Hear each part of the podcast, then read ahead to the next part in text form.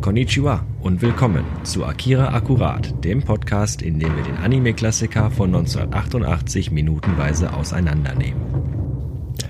Mit Jan Enseling Und Sven Tauras. einen wunderschönen guten Tag am Montag. Jawohl. Wir sind zurück mit eurem Lieblings-Akira-Podcast. Es gibt, glaube ich, auch nur den einen. Lieblingsfall einziger, ne? genau. Funktioniert jedes Mal. Akira Akkurat. Und wir sind bei Minute Nummer 40. Ja. Wir haben in der letzten Minute, die wir uns jetzt nochmal selber nochmal rekapitulieren müssen, weil du letzte Woche krank warst und Ja. wir deswegen nicht aufnehmen konnten. Nee, es tut mir auch sehr leid. Das macht überhaupt gar nichts. Wir sind ja alle nur Menschen, aber das kommt mir nicht nochmal vor, bitte. ich verbeuge mich gerade sehr enthusiastisch. Genau, mit der Hand. Mit der Hand. Ähm, müssen wir nochmal selber noch mal ein bisschen nachdenken jetzt, weil das schon ein paar Tage her ist. Ja. Also wir Mhm. haben zuletzt gesehen, dass unser Colonel, warum sage ich eigentlich mal unser, ist gar nicht unser, das Colonel Shikishima Mhm. mit dem Dr. Onishi und noch so ein paar anderen Mitarbeitern unters Olympiastadion gefahren ist, um dort mal Akira in Augenschein zu nehmen. Ja, nach dem Rechten zu sehen. Um nach so dem will. Rechten zu sehen, genau. Also da ist dann so wohl da seine Reaktion auf Panik ist äh, festzustellen, ob es einen Grund gibt zur Panik. Ähm, Ja, das ist genau so ein bisschen so dieses, ähm, wir können lange darüber reden, Mhm. aber ich möchte auch halt mal eben noch mal selber da sein, weil über Genau. Probleme reden und Probleme wirklich direkt vor sich zu haben, ist glaube ich auch nochmal ein Unterschied. ja, für ihn sowieso. Wir haben ja schon festgestellt, er ist ein Mann der Tat. Genau. Äh, der kann ja viel, kannst ja viel erzählen, den Tag, wenn der Tag lang ist, aber Shikishima gehört zu den Leuten, die lieber dann direkt auf Nummer sicher gehen, anstatt sich auf das, sagen wir mal, auf das Wort von jemandem zu verlassen, selbst wenn er dieser Person vertraut.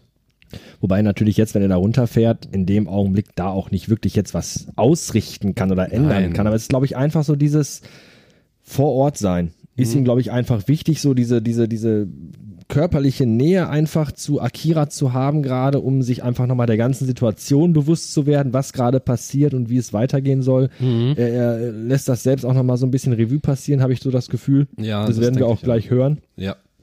Und ähm, ja, jetzt haben die Mitarbeiter unten die ganzen Systeme hochgefahren. Das hatten wir letzte Woche oder vorletzte Woche besser gesagt auch schon Ja. gesehen und ausführlich besprochen. Richtig. Und, Und jetzt kommt ein recht interessanter Teil, wie ich finde, ein wieder ein Monolog, könnte man sagen. ein Monolog, ein sehr tiefsinniger Monolog, der, das ist ganz interessant, in unseren beiden Synchronisationen wieder sehr unterschiedlich ist. Mhm. Und ähm, ich weiß gar nicht, wie wir da jetzt dran gehen sollen. Ähm, ich würde mal sagen, inhaltlich ist die Idee, gehen wir erstmal oberflächlich. Machen Genau, wir können ja in- erstmal sagen oder, oder wir reden erstmal wir reden erstmal darüber, was äh, äh, Shikishima jetzt eigentlich sagt. Vor allem das Interessanteste ist nicht nur, was er sagt, sondern zu wem.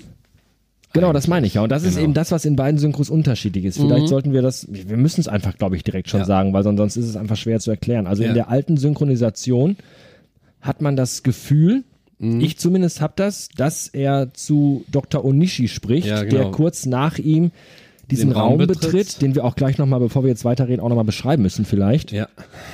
Und zwar ähm, hatten wir ja in der letzten Folge, dass dieses System ja sehr stark runtergekühlt ist und dass es quasi in so einem so ringartig angeordnet ist und in der Mitte stand die 28 Genau. und jetzt steht Shikishima quasi vor diesem Kühlsystem. Richtig. Also wir haben sehr viele dicke und dünne Kabel, die in, einen, in eine bestimmte Richtung führen, um ein, ja, man könnte fast sagen, so eine Art rundes Gehäuse, sehr groß, sehr weitreichend. Man sieht auch nicht viel davon, weil das in einem sehr dunklen Blau und Schwarz gehalten wird.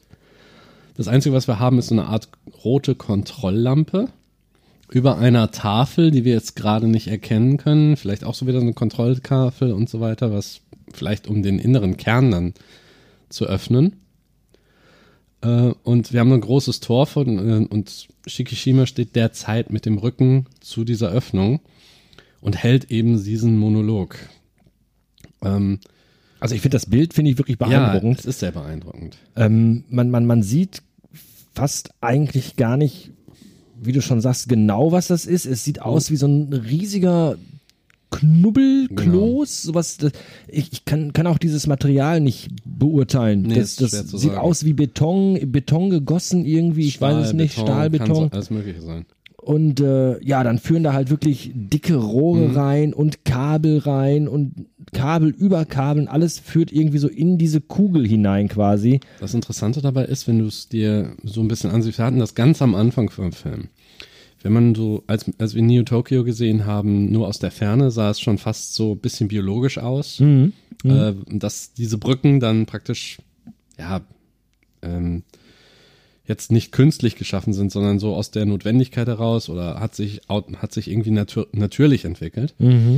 Und so einen ähnlichen Eindruck hat man jetzt in diesem Raum auch, dass die Kabel so aussehen, fast schon wie ein Adern- und Venensystem, das zu einem mittleren Punkt führt. Ja, ja, sehr gut. Und da man hat den Eindruck, es würde sich vielleicht um ein riesiges Herz handeln oder sowas, weil auch die, bei uns im menschlichen Körper ist das ja auch so. Ja, es wirkt sehr organisch, Das das, ist richtig. genau, also man, man, an- man kennt das, wenn man, wenn man irgendwie mal an großen Chemiewerken vorbeigefahren Richtig, ist. Da richtig. ist immer alles sehr rechtwinklig Ja, und sehr gerade genau. und ordentlich. Und hier haben wir wirklich einfach so, diese Schläuche Ja. laufen einfach irgendwie in diese Kugel Genau, es rein. hat sich praktisch vielleicht über die Zeit tatsächlich nicht direkt organisch entwickelt. Es hat nur diesen Eindruck, weil dieses System wurde vermutlich entwickelt oder eventuell auch über die Jahre nochmal neu gestaltet oder es wurde was hinzugefügt oder modernisiert oder wie auch immer modifiziert.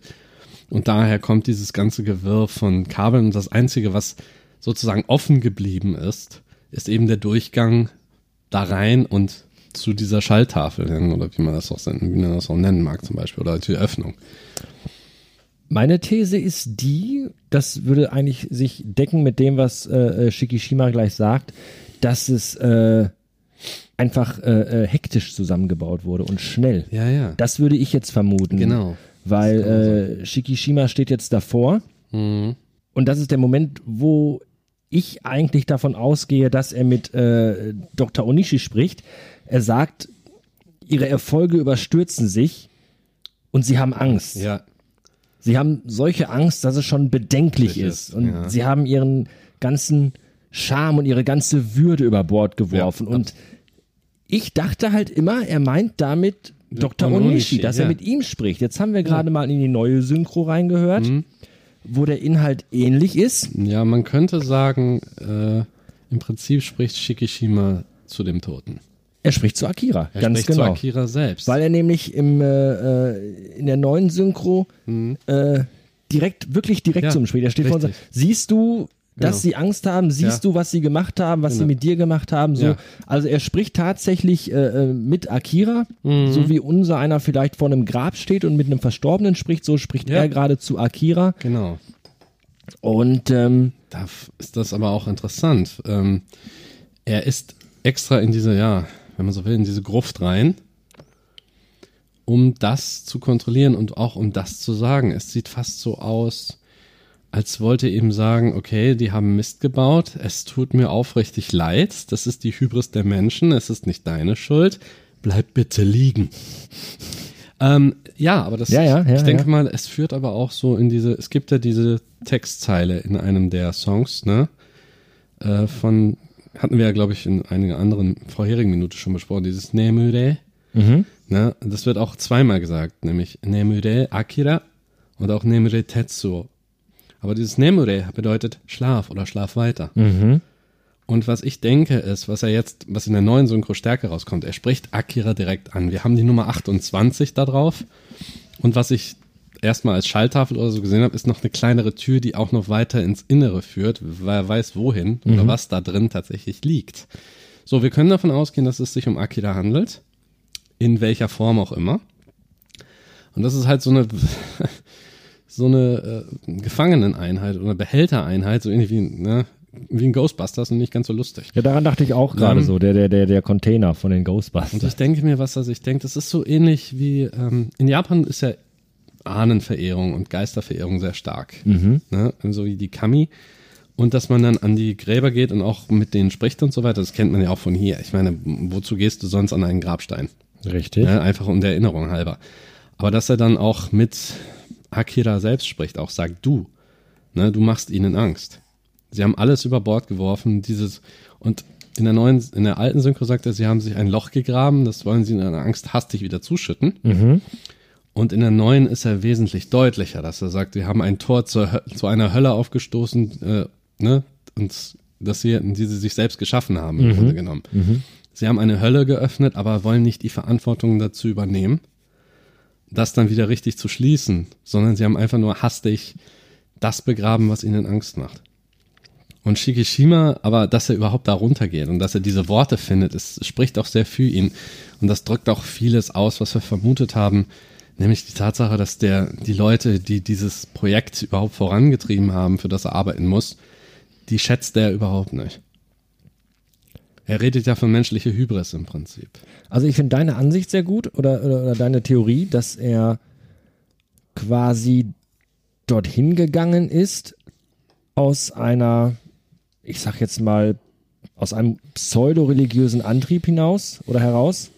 Weil das hast du ja gerade gesagt, dass er quasi dahin gegangen ist, wie jemand, der zum Friedhof geht, um sich Ja. quasi bei Akira irgendwie in einer Form zu entschuldigen, sich zu läutern, um Vergebung zu bitten. So ein bisschen. So ein bisschen. Ja. Es kommt ein bisschen rüber. Weil meine erste äh, Intention wäre jetzt gewesen, dass ich sage, er geht da runter, weil er irgendwie gerade selber nicht mehr weiter weiß. das vielleicht Weil auch. er selber keine richtige Richtung mehr sieht, in die er gehen kann und deswegen einfach diesen, diesen Ort aufsucht, um diese Nähe zu spüren, um einfach da zu sein.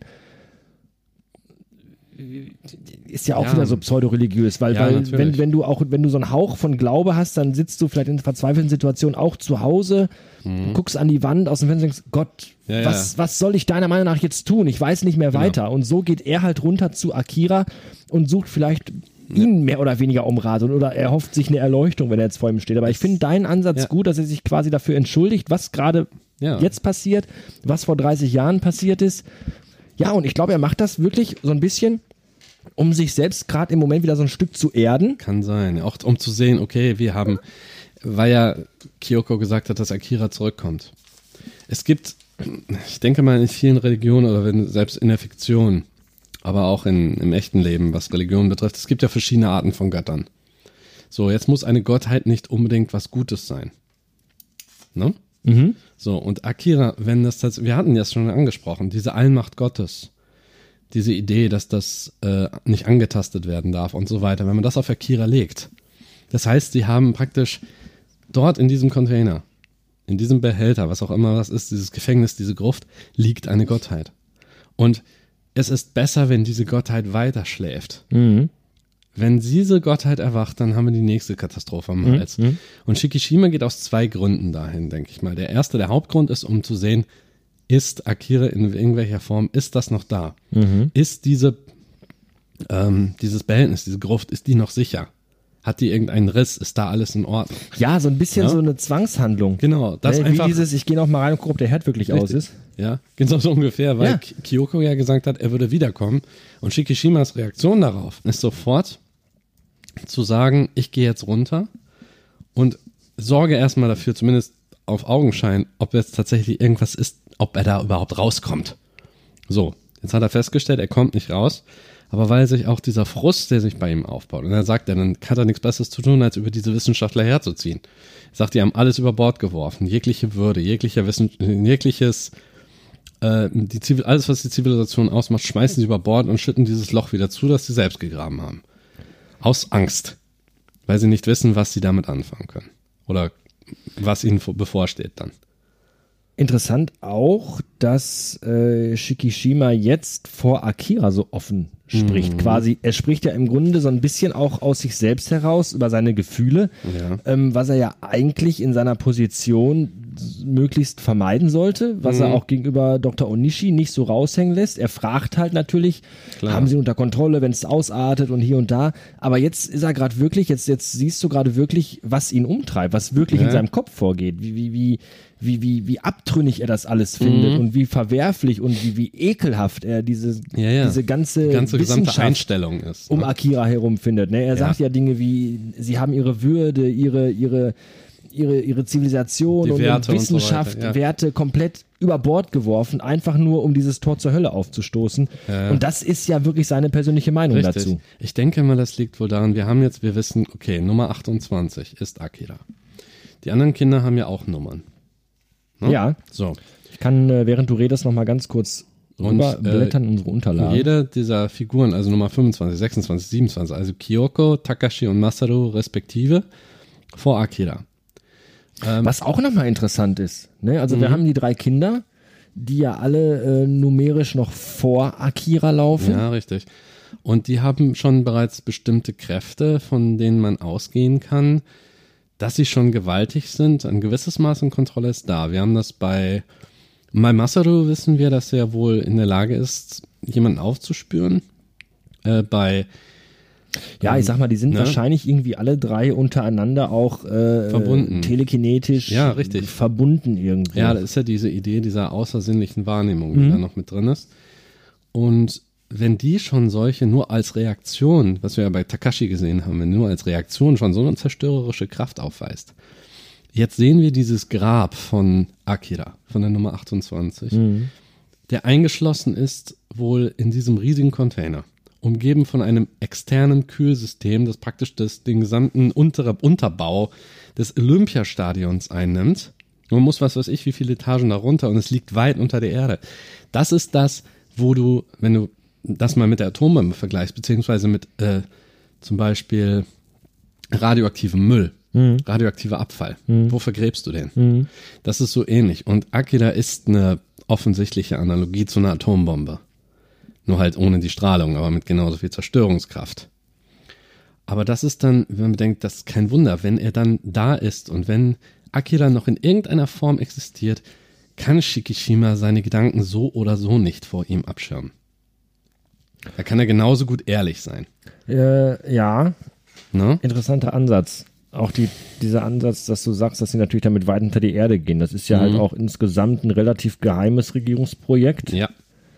Ähm, auf der einen Seite, wir halten es geheim und verstecken es unterm Olympiastadion und zum anderen, zum anderen ist es ja auch ein bisschen so, ähm, dass die ja auch selber sagen, so, wir wollen damit eigentlich auch so nichts mehr zu tun haben. Also eigentlich, Ja. das ist so schief gelaufen, lass das mal so, so weit wie möglich unter die Erde packen und am besten gar nicht Ja, mehr drüber ja, nachdenken. Und wir machen aber trotzdem weiter damit. Also so ist es ja, nicht. das, ne? das eigentliche Projekt läuft, das ist jetzt so ein Fehlschlag. Das lassen genau. wir mal lieber. Ja, okay. Ja. Das ist so ähnlich, als wenn du jetzt einen Amerikaner fragst wegen der Na, das ist halt, der du, du, Atombombe, du lädst ne? Leute zum Essen ein und servierst einen Hummer, aber im Mülleimer liegen schon äh, Ja, ja. drei Packungen Fischstäbchen, die nichts geworden sind. Verstehst du so? ja, ne? ja, das kann natürlich sein. Und hier ist das Projekt definitiv schiefgelaufen. Das ist ein Fehlschlag. Sie haben die Erinnerungen davon noch in der, vor der Nase.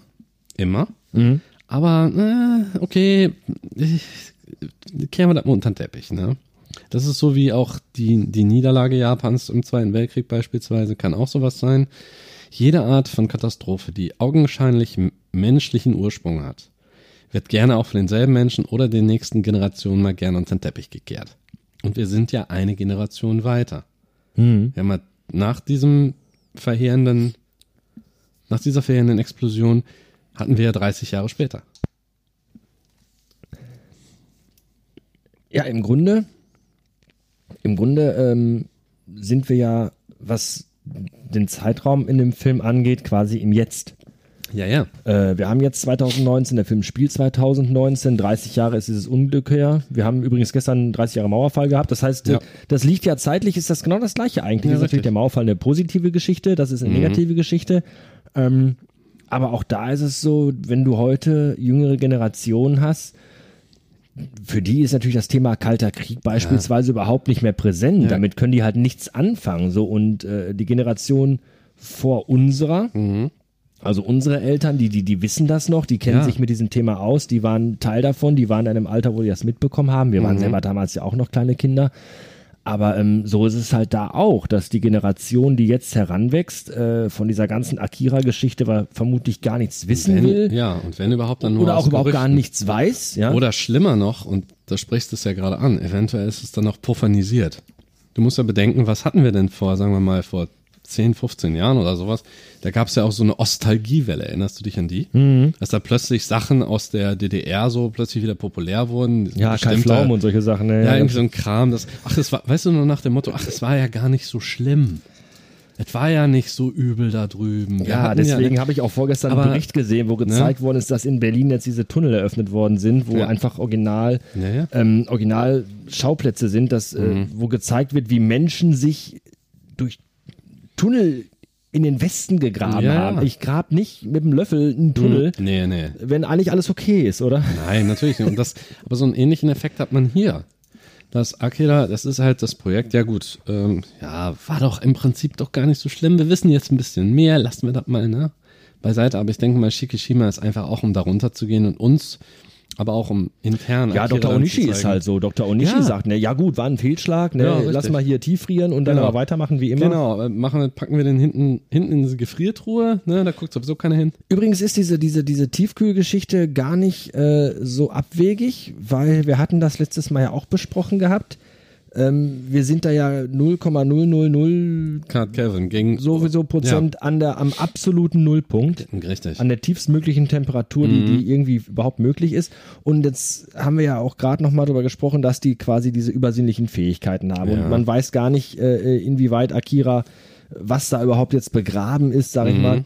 Und ähm, wenn er diese übernatürlichen Fähigkeiten hat, dass die vielleicht irgendwie über den Tod hinausgehen, Ja. wie auch immer.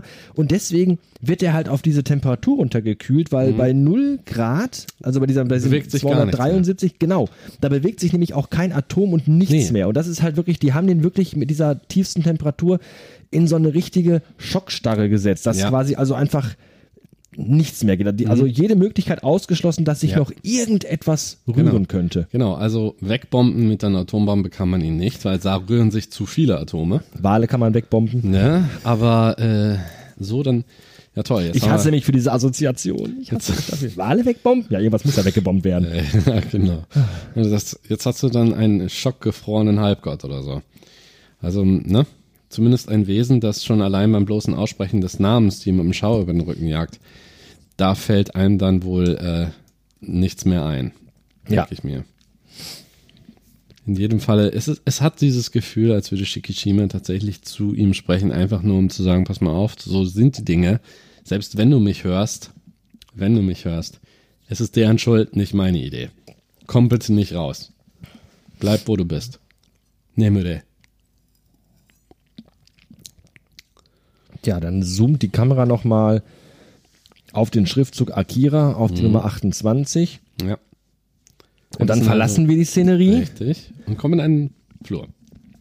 und kommen in einen offenbar unterirdisch gelegenen Flur, zumindest kein Flur von einem Wohnhaus oder Hotel. Nee, aber wir kommen zurück zu Kay.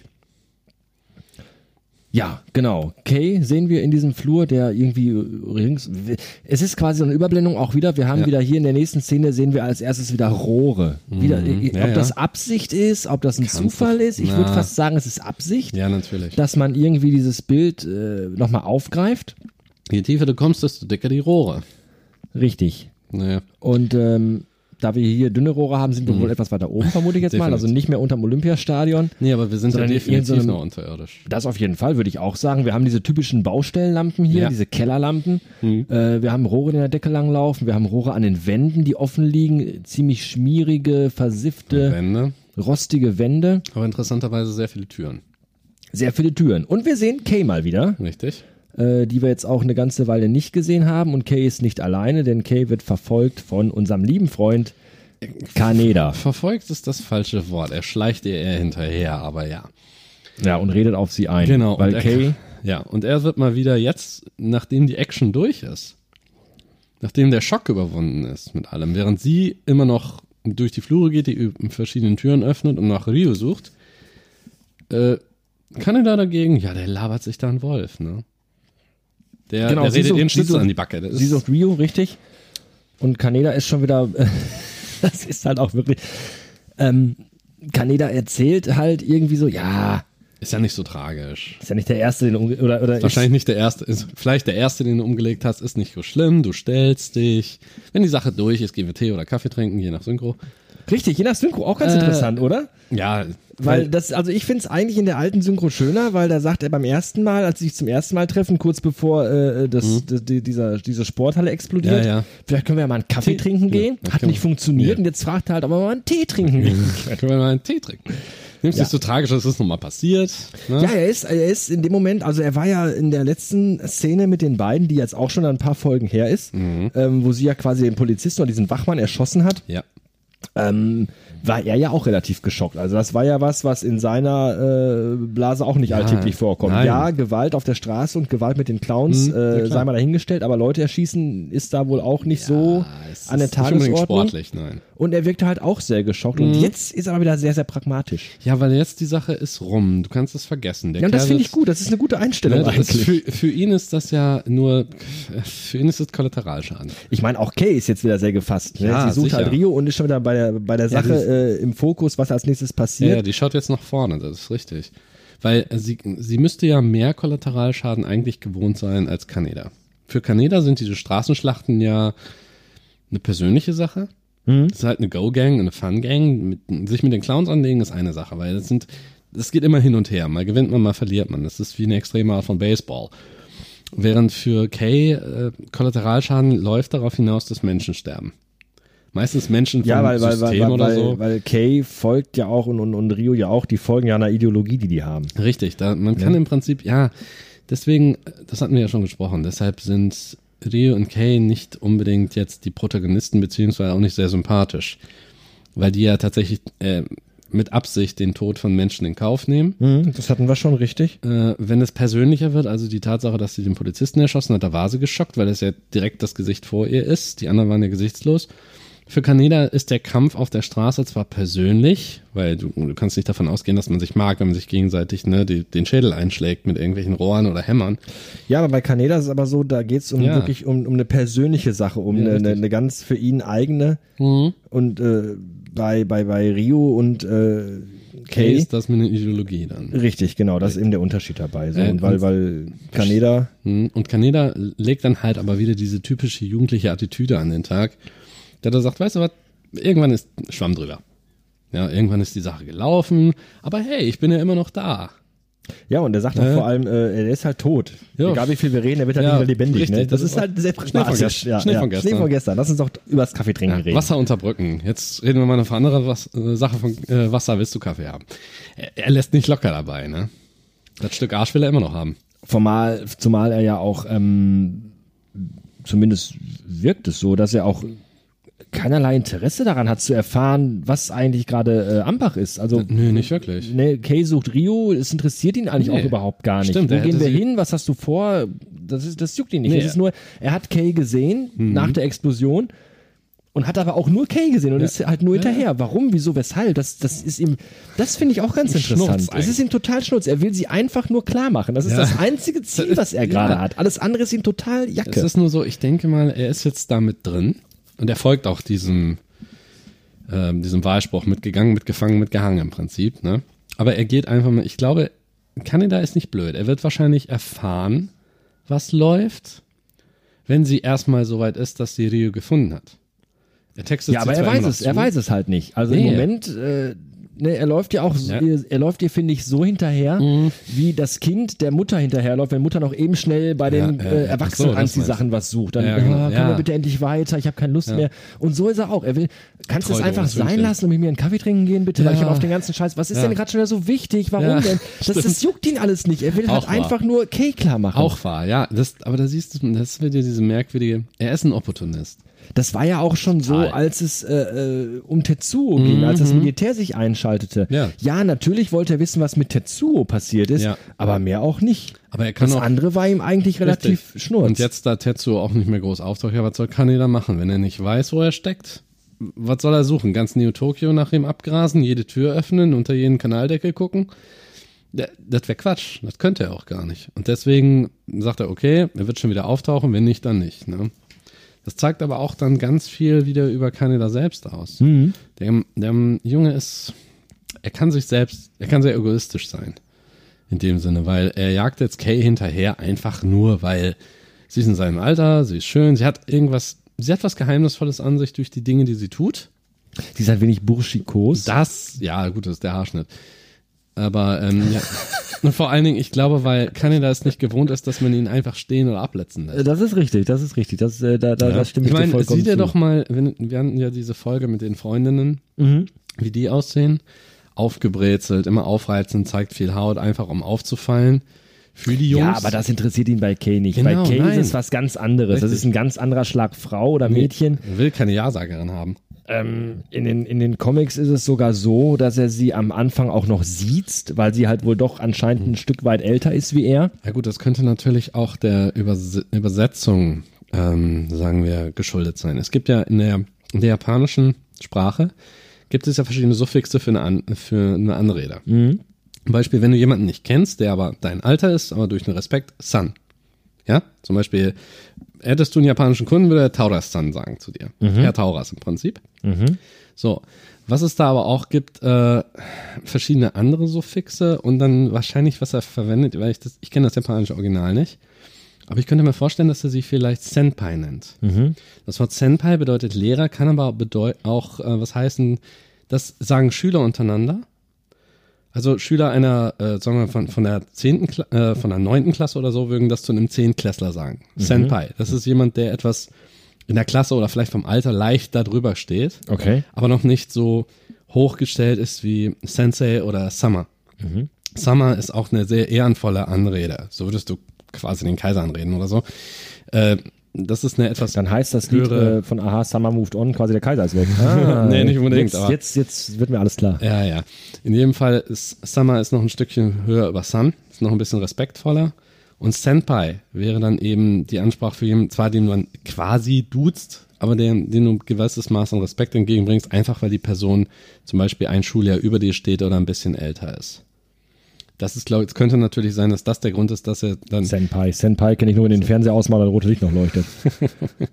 und so ähnlich könnte das dann sein. Deswegen steht sie im, es sei denn, er nennt sie tatsächlich so Kei-san. Das könnte natürlich auch sein. Das entzieht sich dann meiner Kenntnis. Das Aber nicht. das sind einfach so Vermutungen. Ich kenne, wie gesagt, das japanische Original nicht.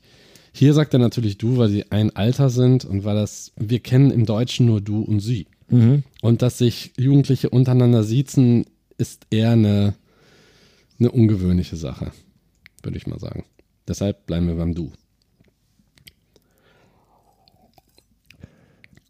Ja, und nachdem Kaneda da mit seinem mächtigen Monolog fertig ist, dass, nachdem er nochmal alles, alles äh, quasi ad acta gelegt hat, was gerade passiert ist und ihr sagt, komm, auch wenn der Knast kommst, ich warte auf dich, kein Mhm. Ja, ja. Thema und jetzt aber Kaffee endlich oder Tee oder Ja. wie auch immer. Und dann ähm, passenderweise, nachdem er gerade mit seinem Monolog mehr oder weniger fertig ist, gibt's ein kleines Poltergeräusch und Mhm. wir hören Schritte. Genau, sehr äh, schnelle Schritte, die dann in den Flur runterkommen wollen. Richtig, und äh, Kaneda und Kay drehen sich auch sofort um. Einen geschockten Ausdruck könnte ja jemand hinter ihnen her sein. Richtig, weil sie sind ja auch zuletzt von den, äh, vor den Wachmännern geflüchtet. Richtig. Wir wissen auch nicht, wo sie jetzt wirklich sind. Wir wissen halt, dass sie in irgendeinem Gebäude, in irgendeinem Flur sind, Genau. ähm, wissen aber nicht wirklich, wo sie sind und sehen jetzt aus ihrer Sicht den Korridor, der quasi geradeaus geht und dann so eine kleine Rechtskurve macht ja. und ähm, hören halt, dass von rechts jemand kommt, sehen aber noch Nee, niemanden, noch niemanden. Sondern sehen einfach nur den Korridor und das ist auch das Letzte, was wir in dieser Minute sehen werden. Ich meine, die Wände sind echt schmierig, aber jemand hat sich die Mühe gemacht, den Boden gelb und grün zu kacheln. Also, das sieht irgendwie aus wie, also ich weiß nicht. Entweder ist das ein echt, echt mega runtergekommenes Mietshaus. Ja, so Sozialwohnung oder Ja. so. Aber das kann eigentlich nicht sein, weil Kay gerade beim sagen. Durchgehen auch überall die Ja, Türen ja. einfach aufgemacht und reingeguckt hat. Ja, genau. Vielleicht irgendwie so ein Versorgungsgang. vielleicht war ein Lager. ein Lagerhaus. Es ist wirklich sehr, sehr siffig. Also Ja. es ist wirklich die, das letzte, das letzte Loch. was aber auch passen würde, dass sie Kader sucht, weil natürlich sie als Untergrundorganisation natürlich Ja. nicht irgendwie auffallen wollen und sich verstecken. Ja, sie, sie hat ja das letzte Mal, als sie Rio gesehen hat, sind sie auch tatsächlich, ist sie ja mit dem Aufzug runtergefahren, vermutlich, um sich da irgendwo in den ähm, Gängen da oder wo auch immer in einem der Räume dann zu treffen. ist vielleicht einer der, der Verstecke oder Treffpunkte von der, Ja. von der Gruppe. Das kann durchaus sein. Mhm. Aber wer da um die Ecke kommt und wieso und weshalb und warum, erfahren wir heute nicht mehr. Nein, da müssen wir warten. Denn unsere Minute ist rum. Genau. Ich glaube, wir haben alles. Soweit ja. Also, Wir hatten mal wieder jetzt eine andere Szenerie, fand ich mal ganz schön, dass wir Mhm. innerhalb einer Minute mal wieder zwei Szenen hatten, äh, die gesprungen sind. Auch mal wieder ganz interessant. ja. Und ähm, ja, dann sind wir für heute schon fertig. ja, wunderbar. Wir wünschen euch einen tollen Start in die Woche, kommt gut durch und dann hören wir uns, wenn ihr mögt, am Freitag wieder. Bleibt uns gewogen. Bis dahin. Bis dann.